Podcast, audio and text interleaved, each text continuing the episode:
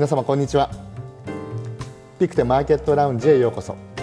本日はワールドゴールドカウンセルの顧問森田様をお招きしましてさらに金についていくつか質問をさせていただければというふうに思います。森田様どうぞよろしくお願いいたします。お願いします。まあ、前回2回にわたりまして金価格の動き並びに需要構造についてお話をいただいたんですが、はい、振り返ってみれば今までいろいろお客様と接してくる中で、日本でまず金価格がよく分かりにくいと、海外では下がってるのに日本では上がってるとかですね、この金の実際の取引まず1トロイオンスって言葉が出てきますが、そこからちょっと日本円の、えグラムあたりの金価格、この解説をしていただけますか？そうですね。あの実は金価格を語るときにですね、国によって実は単位が違うんですね。ただ国際の取引についてはですね1トロイオンスこれ30数グラムということなんですが1トロイオンスがえこういう取引単位になっております。で、えー、さらにですね大きな取引になるとトンっていう 金のトンっていうのは想像つきにくいと思いますがトンという単位で取引されることもあのまあまああります。で日本についてはやはりあの、えー、グラムっていうのがあのよく使われますので、えー、グラム単位になっております。で例えば中近東の一部の国はまた別の単位を使ったり、えー、それぞれの国で一番あの消費者が馴染みやすい、えー、形を形でですね単位でですね取引されております。ありがとうございます。はい、えー、ということはこう為替が円安になると、はい。えー、いわゆる数字が135円から140円の方に向かって、はい、こう数字が増えていくっていうのが、はい、えー、ドル高円安ということになってまいりますけど、はい、まあ、そうなりますと円で見た金価格はドルのこう世界国際的に取引されている価格が変わらなくても値段が上がっているように見えると。為替の変動で上がることはあるということですね、はい、でもそれというのは実際には通貨価値が下落しているのでとそうですね、はい、現地、はい、現地国の通貨の価値が落ちている状況ですね。はい、はい、そういった意味では通貨価値の下落のために実は金が有効なんだというのもそこからも見えるということですね。そうなんですね。これを多くのあの消費者が、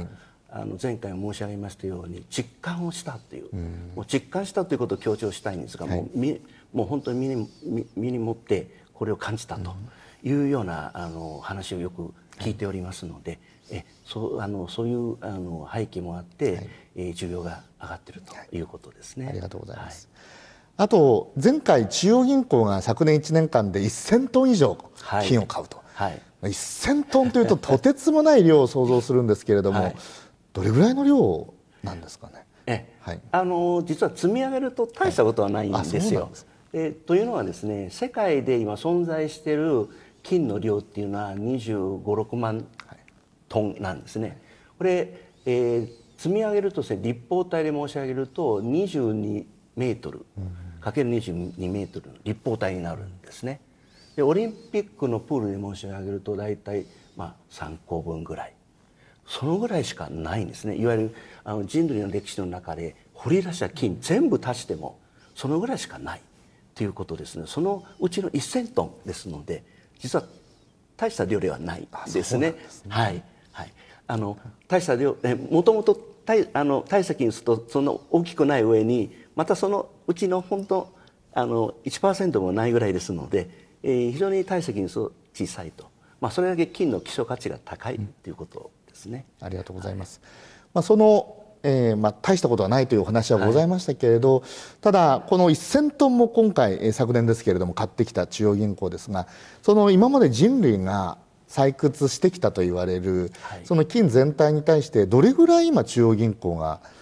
金って持っているものなんでしょうか、はい、あのこれももちろんあの推定でしかありえないんですけどあの私どもの推定ではですね約17%あそんなに持ってるんですかはい。そうなんですね、はいえー、ですのであの、えー、いわゆる宝飾品の次に多い。宝飾品は大体50%近くあるんですね。でその、えー、次が中央銀行の保有。でその後がですねいわゆる、えー、地金コインですね。民間に保有されているもの。あるいは、えー、金の ETF の裏付けになっている、えー、金の現物ですね。こういうものが15%ぐらいですかね。はい。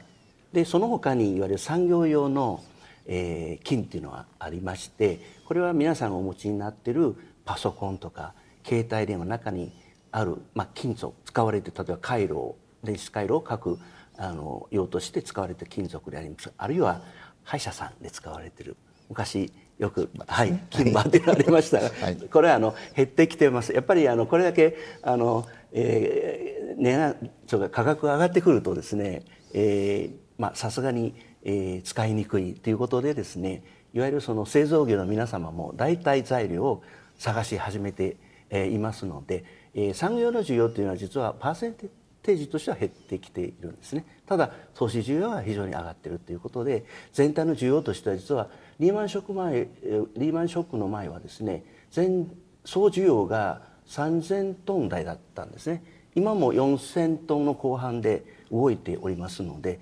えー、15年ぐらいですかね。15年ぐらいでですね1000トン以上底上げされている、まあ、そういう状況ですね。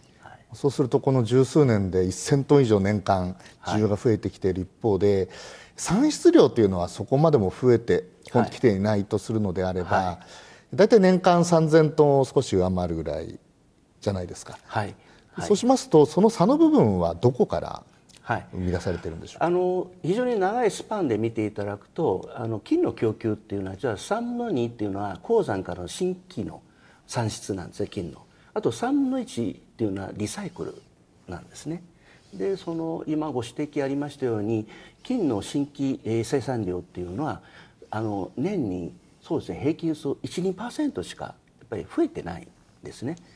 で、えーまあ、そういった意味ではあの最近では例えば大きな鉱脈が見つかったとか大きな鉱山がオープンしたとかそういう話もないのでもう本当にあのささやかな形で増えております。で一方あのリサイクルに関してはですねこれ値段が上がるとリサイクルが出てきて値段が、えー、低いとですねリサイクルの量が減るっていう、まあ、そういうような傾向にありましてこれがいわゆるその金の供給のまあ、バランサーといいますかね、はい、ここであの違いを吸収して、えー、供給が問題なく回っております。はい。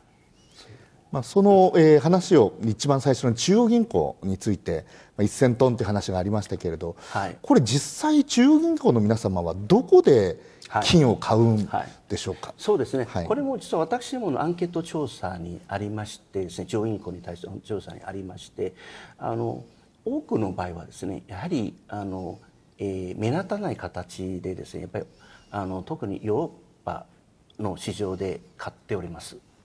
であとは直接中央銀行同士で取引をしたり、えー、しております、えー、ただ具体的にどのマーケットでどういう形でやってるのかっていうのは詳細彼らはディスクローズしてないので、えー、それ以上の、えー、ことはちょっと申し上げにくい状況なんですね。はい、ありがとうございます